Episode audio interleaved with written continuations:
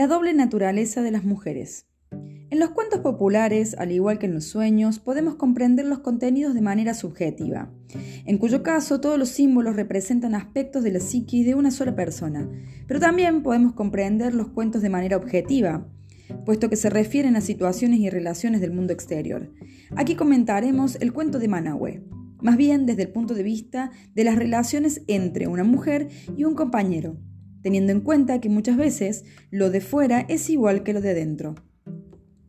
Este cuento revela un antiquísimo secreto con respecto a las mujeres, y es el siguiente. Para ganarse el corazón salvaje de una mujer, el compañero tiene que comprender al máximo la doble naturaleza de ésta.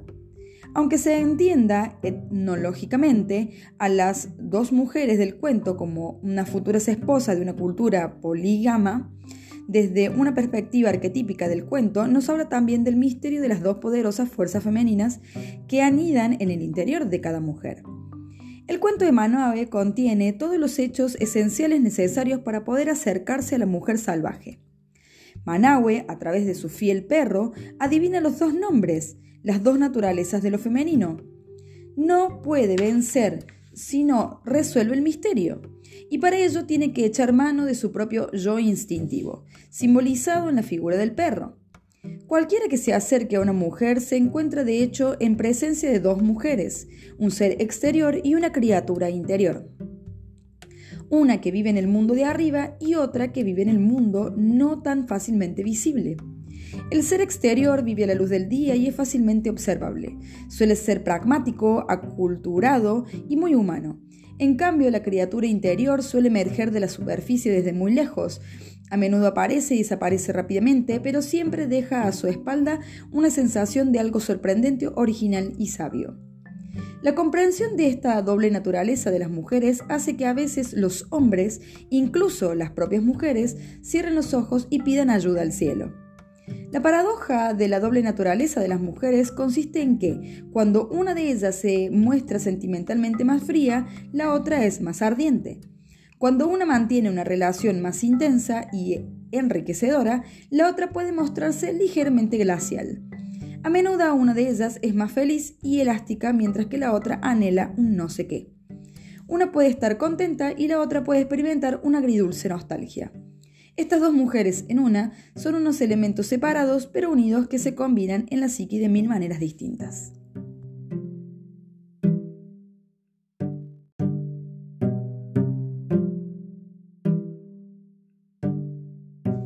El poder de dos.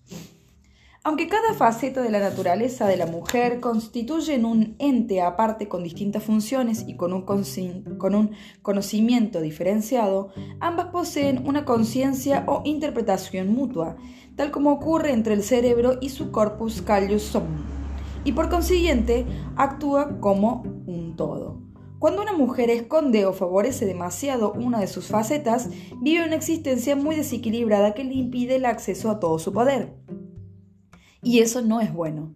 Hay que desarrollar ambas facetas. Hay mucho que aprender acerca de la fuerza de dos cuando examinamos el símbolo de las gemelas. En todo el mundo y desde la más remota antigüedad se ha creído que los gemelos están dotados de poderes sobrenaturales. En algunas culturas existe toda una disciplina dedicada al equilibrio de la naturaleza de los gemelos, considerados dos seres que comparten una sola alma. E incluso después de su muerte, a los gemelos se les da de comer, se les habla y se les ofrece obsequios y sacrificios. Una, en varias comunidades africanas y caribeñas se dice que el símbolo de las hermanas gemelas tiene yuyu, la mística energía del alma. Por consiguiente, hay que cuidar esmeradamente de las gemelas para evitar que un mal destino se abata sobre toda la comunidad. Una norma de culto vudú de Haití exige que a los gemelos se les dé de comer exactamente las mismas raciones de alimentos para evitar que surja celo entre ambos, pero sobre todo para evitar que uno de ellos languidezca, pues si muere uno, también morirá el otro, y entonces se perderá la especial espiritualidad que ambos aportan a la comunidad. De igual modo, una mujer posee un poder extraordinario cuando los dos aspectos de una psique se reconocen consiste, conscientemente y se perciben como una unidad, juntas y no separadas. El poder de dos es muy fuerte y no debe descuidarse de ninguna de las facetas de la dualidad. se las tiene que alimentar por igual, pues ambas aportan un misterioso poder al individuo. Una vez un viejo afroamericano del Medio Sur me contó un cuento. Salió de un callejón mientras yo permanecía sentada entre las pintadas de un apartamento del centro de una ciudad. Muchas personas le hubieran calificado de loco, pues hablaba con todo el mundo sin dirigirse a nadie en particular. Avanzaba con un dedo extendido como si estuviera tanteando la dirección del viento. Las cuentistas dicen que estas personas han sido tocadas por los dioses. En nuestra tradición, a un hombre así lo llamaríamos el bulto, pues las almas, como él, llevan una cierta mercancía y la muestran a quien quieran verla, a cualquiera que tenga ojos para verla y sentido común para acogerla. Aquel simpático bulto en particular me contó el siguiente cuento. Gira en torno a cierta transición ancestral y se titula Una ramita, dos ramitas. Así actúan los viejos reyes africanos, me dijo en un susurro. En el cuento, un anciano se está muriendo y convoca en torno hacia los suyos. A cada uno de sus muchos hijos, esposas y parientes le entregan una corta y resistente ramita. Romped la ramita, les ordena. Con cierto esfuerzo todos rompen la ramita por la mitad. Eso es lo que ocurre cuando un alma está sola y no tiene a nadie. Se rompe fácilmente. Después el viejo le dio a cada uno de sus parientes otra ramita y les dijo, así me gustaría que vierais cuando yo haya muerto. Reuní todas las ramitas en hace de dos y de tres y ahora quebrad los hacerlos por la mitad. Nadie puede quebrar las ramitas cuando forman un haz de dos o tres. El viejo me miró sonriendo. Somos fuertes cuando estamos con otras almas. Cuando estamos unidos a los demás, no nos pueden romper. De igual manera, cuando las dos facetas de la doble naturaleza se mantienen juntas en la conciencia, ejercen un enorme poder y no se pueden quebrar. Es la característica de la dualidad psíquica, de los dos aspectos gemelos de la personalidad de una mujer. Por su cuenta, el yo más civilizado se encuentra a gusto, pero un poco solitario. Pues su cuenta, el yo salvaje, también se encuentra a gusto, pero ansias relacionarse con el otro ansía relacionarse con el otro.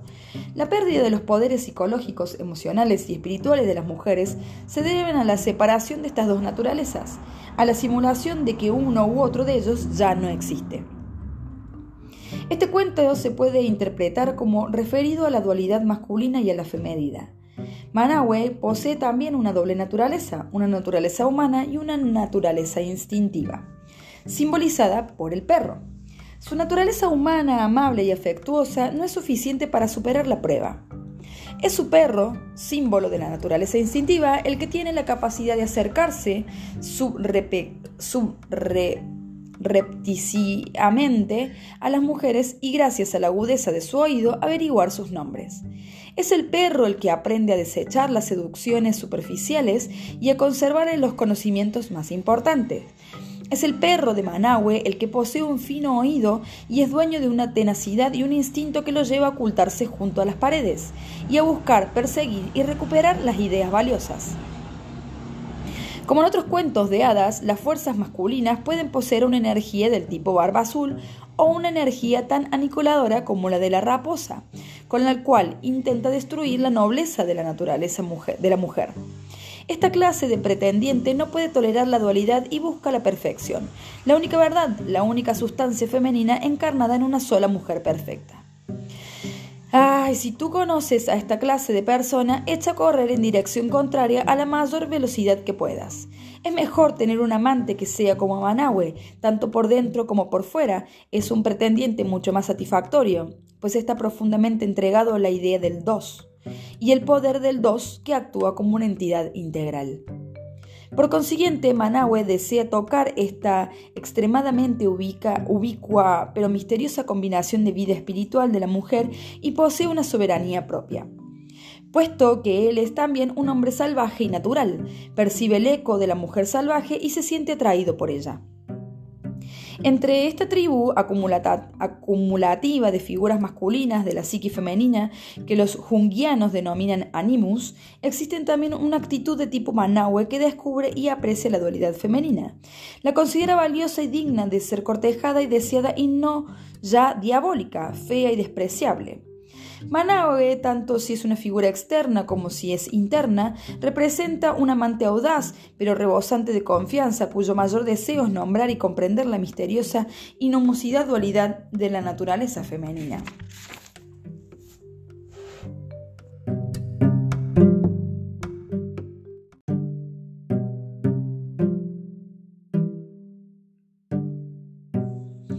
El poder del nombre.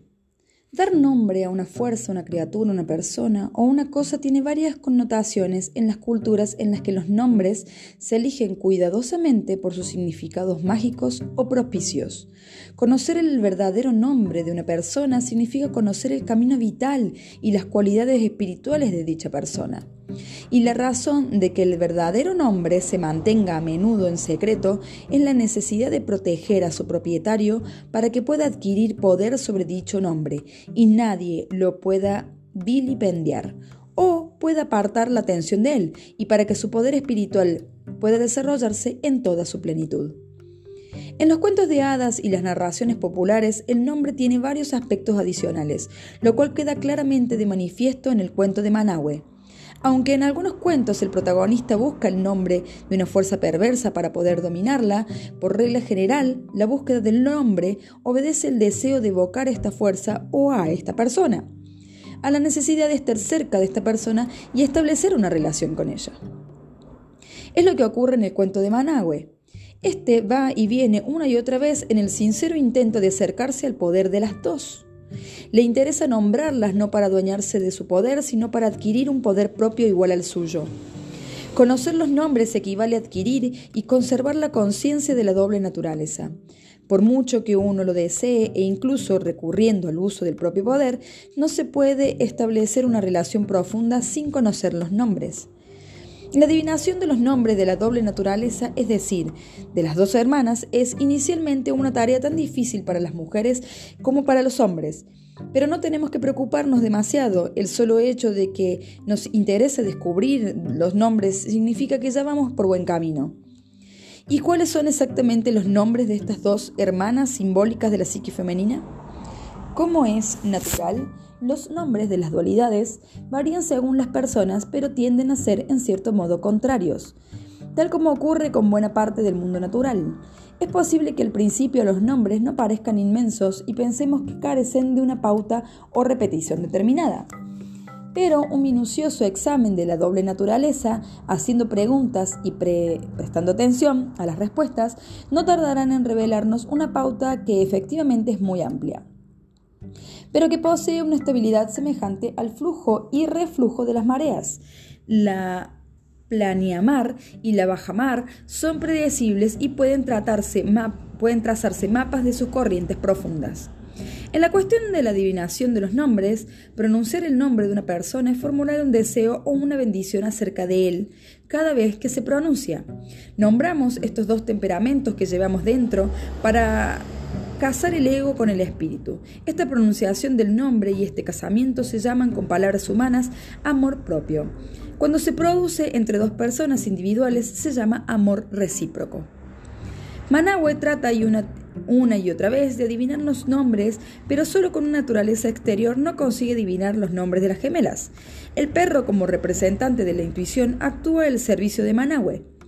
Las mujeres ansían a menudo encontrar un compañero que tenga esta clase de paciencia y el ingenio necesario para seguir intentando comprender su naturaleza profunda.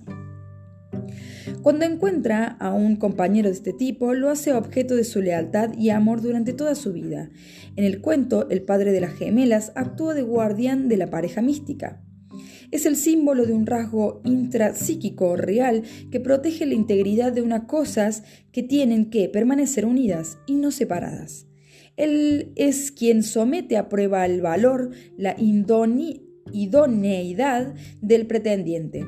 Es bueno que las mujeres tengan este vigilante. En este sentido, se podría decir que una psiquisana somete a una prueba a todos los nuevos elementos que piden permiso para incorporarse a ella que la psiqui posee una integridad cuya protección exige un proceso de selección. Una psiqui sana, poseedora de paternal vigilante, no acepta sin más cualquier viejo pensamiento o cualquier actitud o persona, solo acepta lo que posee capacidad de percepción, consciente o se esfuerza por alcanzarla. El padre de las dos hermanas dice, espera hasta que no me convenzca de que te interesa realmente conocerlas verdadera esencia. Los verdaderos nombres no podrás tener a mis hijas. El padre quiere decir, no podrás comprender los, misteriosos los misterios de las mujeres con solo pedirlo. Primero tienes que esforzarte, tienes que estar dispuesto a entregarte por entero, tienes que imaginarte cada vez más cerca de la auténtica verdad de este rompecabezas espiritual femenino, de este esfuerzo que es no solo un descenso, sino también un enigma.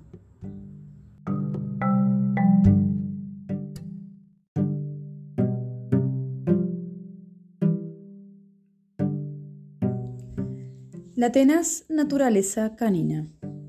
El perrito del cuento muestra exactamente de qué manera actúa la tenacidad psíquica. Los perros son los magos del universo. Con su sola presencia transforman a las personas malhumoradas en sonrientes, a las personas tristes en menos tristes, engendran relaciones como la antigua epopeya babilónica de Gilgamesh en la que Inkadu, el peludo hombre animal, es el contrapunto de Gilgamesh, el rey excesivamente racional. El perro constituye una de las dos naturalezas del hombre. Es la naturaleza del bosque, la que puede seguir el rastro, la que percibe lo que son las cosas. El perro le gusta a las hermanas porque éstas le dan de comer y le sonríe. Lo místico femenino corresponde y acepta de buen grado a la naturaleza instintiva del perro. El perro representa, entre otras cosas, al o Alá que ama fácilmente y durante mucho tiempo con todo su corazón, que perdona sin esfuerzo, que es capaz de recorrer durante largo rato y de luchar hasta morir en caso necesario. La naturaleza canina nos da las claves concretas sobre las formas en que un compañero se ganará el corazón de las hermanas gemelas y de la mujer salvaje, y la clave principal es vuelve una y otra vez. Manahue no consigue adivinar los nombres y regresa tristemente a casa, pero el perrito vuelve a la cabaña de las hermanas y presta atención hasta que oye los nombres. En el mundo de los arquetipos, la naturaleza canina es, psico, es psicopompa, mensajera entre el mundo superior y el oscuro mundo inferior, y cetónica, es decir, bueno, uno de los epítetos del dios griego, Hermes, es un papel de guía de las almas del mundo subterráneo. Eso significa eh, Y tónica, uno de los epítetos de Zeus y de las divinidades del mundo subterráneo cuyo significado es perteneciente al reino de la ultratumba. Volviendo al cuento, es decir, originaria de las más oscuras y remotas regiones de la psiqui, las que desde tiempo inmemorial se ha venido llamando el infierno o mundo subterráneo de la ultratumba. Un compañero tiene que llegar a esta sensibilidad para poder comprender la noble naturaleza. El perro es parecido al lobo, solo que un poco más civilizado, si bien, tal como se ve en el resto del cuento, no demasiado. Este perrito, en su calidad de psico de psico-pompó representa la psique instintiva, oye y ve las cosas de manera distinta a como las ve un ser humano. Llega a unos niveles que el ego jamás conseguirá imaginar por su cuenta. Oye unas palabras y unas instrucciones que el ego no puede oír y se guía por lo que oye. Una vez, en un museo de la ciencia de San Francisco, entre, un, entre en una sala llena de micrófonos y altavoces que simulaban el oído de un perro, cuando una palmera se agitaba al viento sonaba como un terremoto. Cuando una pisada se acercaba desde lejos, era como si alguien estrujara contra mi oído un millón de bolsas de palomitas de maíz. El mundo del perro está lleno de constante cataclismo acústicos, unos cataclismos acústicos que nosotros, los seres humanos, no percibimos en lo absoluto, pero que el perrito sí. El canino oye más allá del alcance del oído humano. Este aspecto medial de la psique instintiva, la característica semejante a lo de lo medium, percibe la profunda función, la profunda música y los profundos misterios de la psique femenina. Esta es la naturaleza que puede conocer la naturaleza salvaje de las mujeres.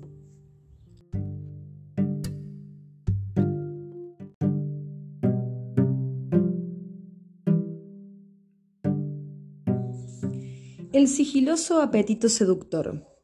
No es casual que los hombres y las mujeres se esfuercen en busca en buscar las facetas más profundas de su naturaleza, y sin embargo se distraigan de este propósito por toda una serie de razones, generalmente por placeres de distintas clases.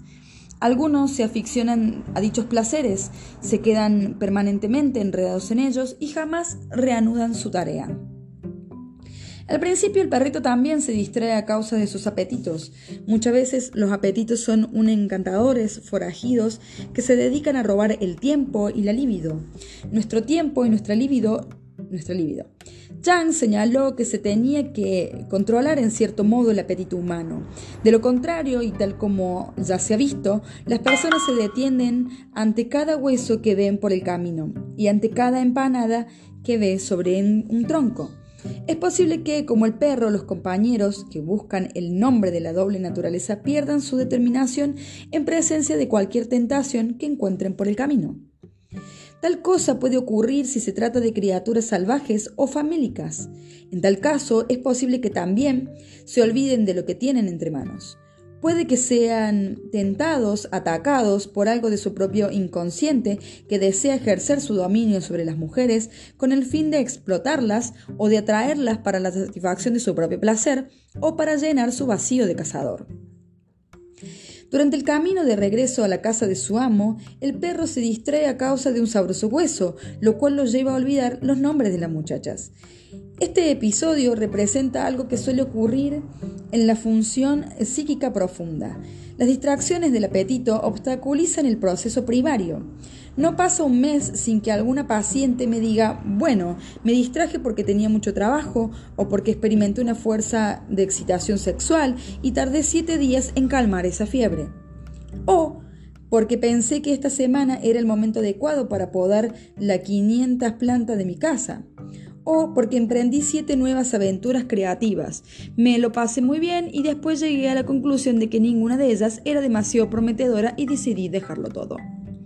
Por consiguiente, el hueso en el camino es algo a lo que nadie es inmune.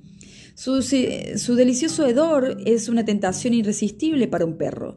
En el peor de los casos, probablemente se trata de una afición que ya nos ha salido muy cara en varias ocasiones. Sin embargo, aunque hayamos fracasado una y otra vez, tenemos que volver a intentarlo hasta que podamos pasar de largo y seguir adelante con nuestra tarea principal. El momento culminante de nuestra actuación profunda es similar a la excitación sexual en el sentido de que empieza de cero, acelera alcanzando distintos niveles y llega a una fase intensa y sostenida. Si la aceleración se interrumpe bruscamente por culpa de un ruido intenso o inesperado, por ejemplo, hay que empezar de nuevo por el principio. Cuando se trabaja en el extracto arquetípico de la psiquis se produce una tensión de excitación parecida. Si se interrumpe la tensión, hay que empezar prácticamente de cero. Por consiguiente, en el camino hay muchos huesos jugosos, agradables, interesantes y tremendamente excitantes. Pero todos ellos nos arrastran en cierto modo hacia una especie de amnesia que nos hace olvidar no solo en qué fase de nuestra tarea nos encontramos, sino también en cuál es nuestra tarea.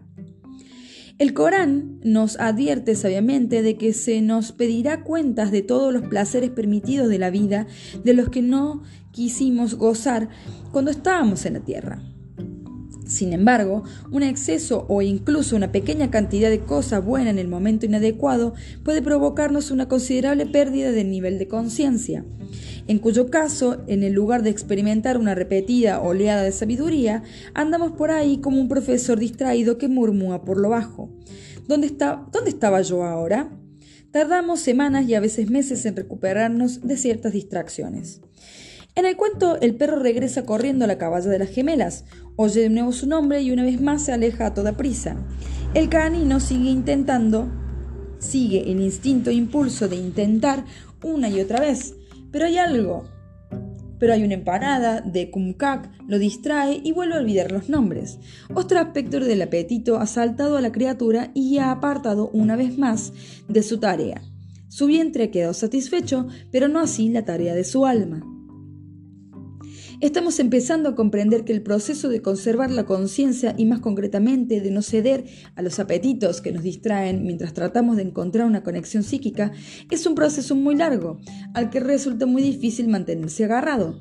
Vemos que el sagaz, la sagaz, perrito lo intenta con toda su fuerza, sin embargo cuesta mucho salir del profundo inconsciente arquetípico para regresar a la mente consciente.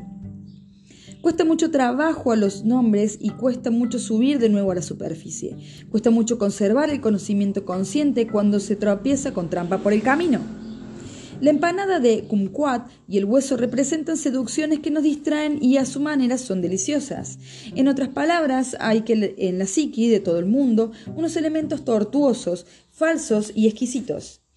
Estos elementos son contrarios a la conciencia, se conservan losados manteniendo las cosas oscuras y atrayentes. A veces nos cuesta recordar que estamos luchando por alcanzar la belleza de la luz, en este cuento, el perro es portador de la luz y trata de establecer una conexión consciente con la mística naturaleza gemela. Hay algo que periódicamente intenta evitarlo, algo que es invisible, pero que con toda certeza es responsable de la colocación de los huesos y de las empanadas. No cabe duda de que se trata de un oscuro forastero, otra versión del depredador natural de la psique que se opone a la conciencia. Debido a la presencia de este adversario natural, natural en la psique de todas las personas. Hasta la psique más sana puede perder su lugar. El hecho de recordar la verdadera tarea que tenemos entre manos y de recordarla una y otra vez, prácticamente al modo de las mantras, nos conducirá de nuevo a la conciencia.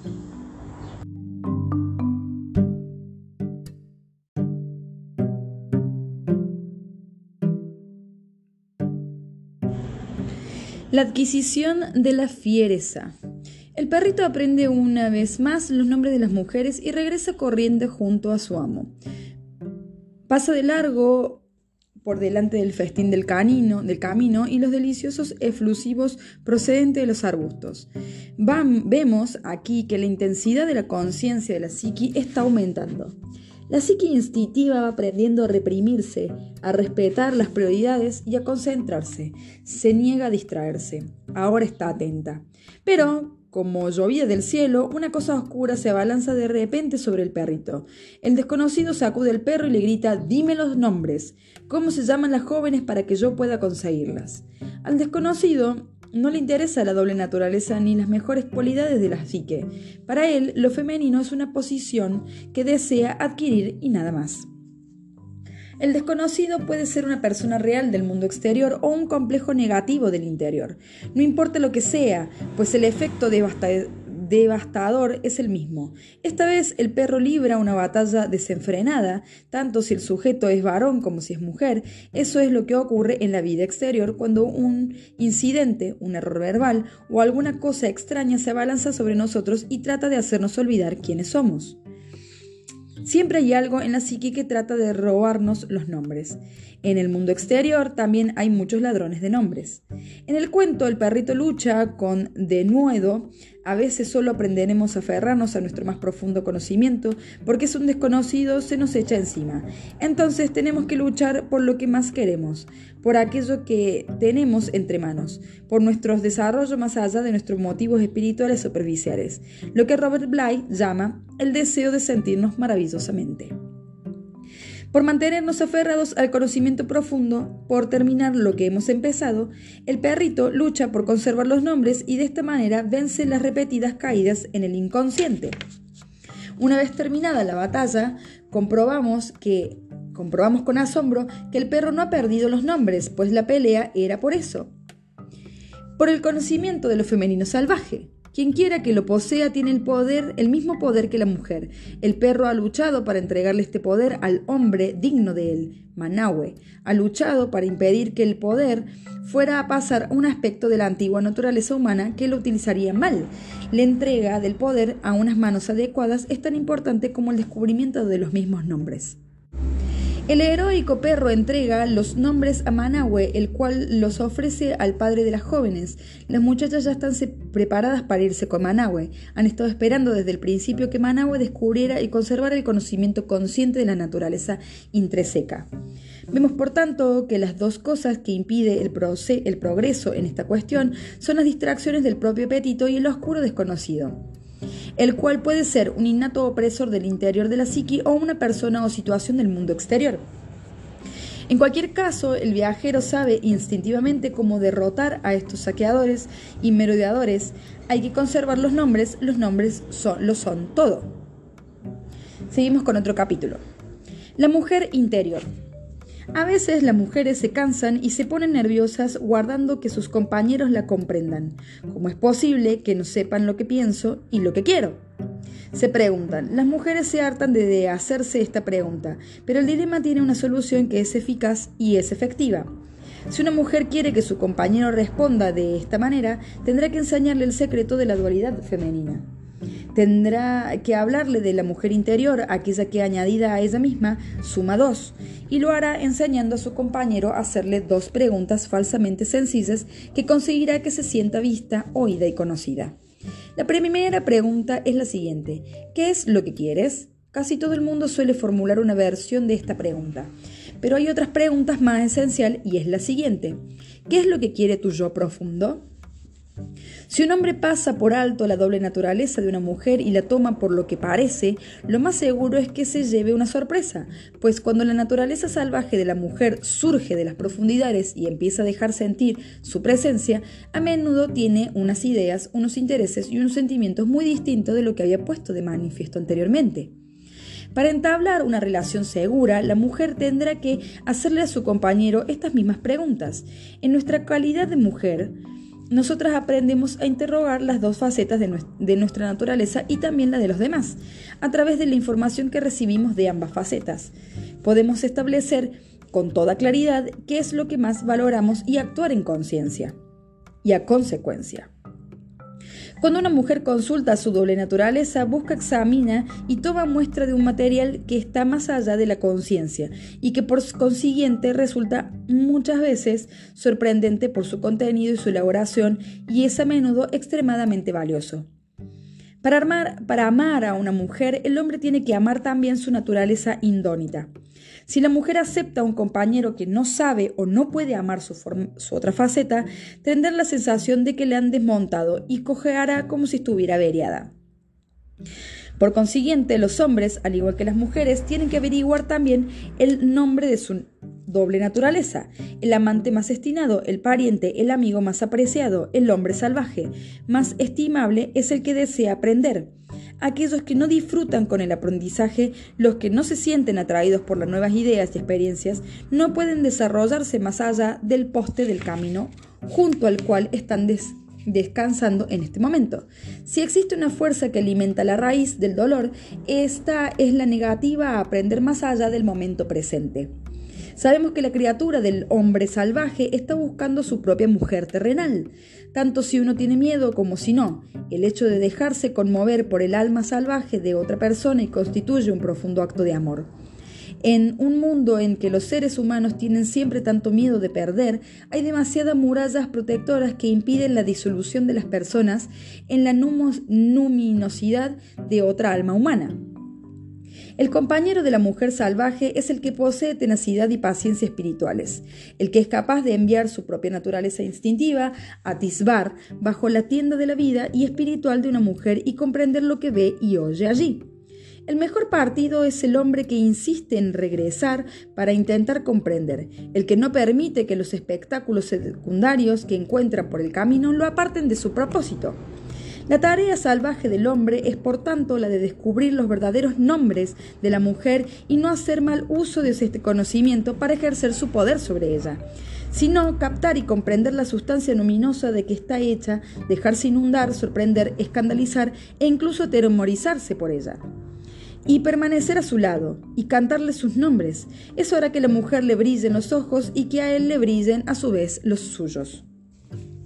Pero, para que no se duerman demasiado pronto sobre los laureles, queda todavía otro aspecto de los nombres de la doble naturaleza, un aspecto todavía más temible, pero que es esencial para todos los amantes.